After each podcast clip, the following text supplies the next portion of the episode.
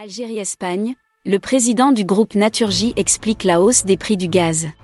Dans cet entretien, Francisco René a prévenu que l'augmentation des prix du gaz, qui sera acheminée notamment via Medjaz, inévitable.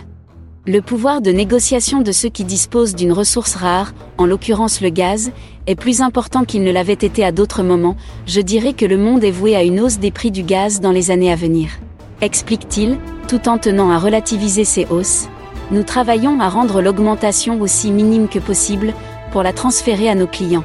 Pour ces prix du gaz, Francisco René a essayé de ne pas lier cette augmentation à la crise diplomatique avec l'Algérie. Au vu de l'évolution des indices, c'est évident que les prix augmenteront. Personne ne doute que le gaz est plus cher aujourd'hui qu'il ne l'était il y a trois ans, a souligné Francisco René.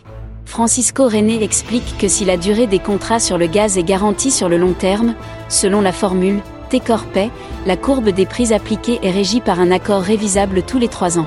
Cela se fait en raison de la volatilité à laquelle les prix sont soumis, même avant la crise actuelle, nous avons commencé à travailler sur la renégociation du contrat pour la période de janvier 2022 à décembre 2024, en novembre 2021.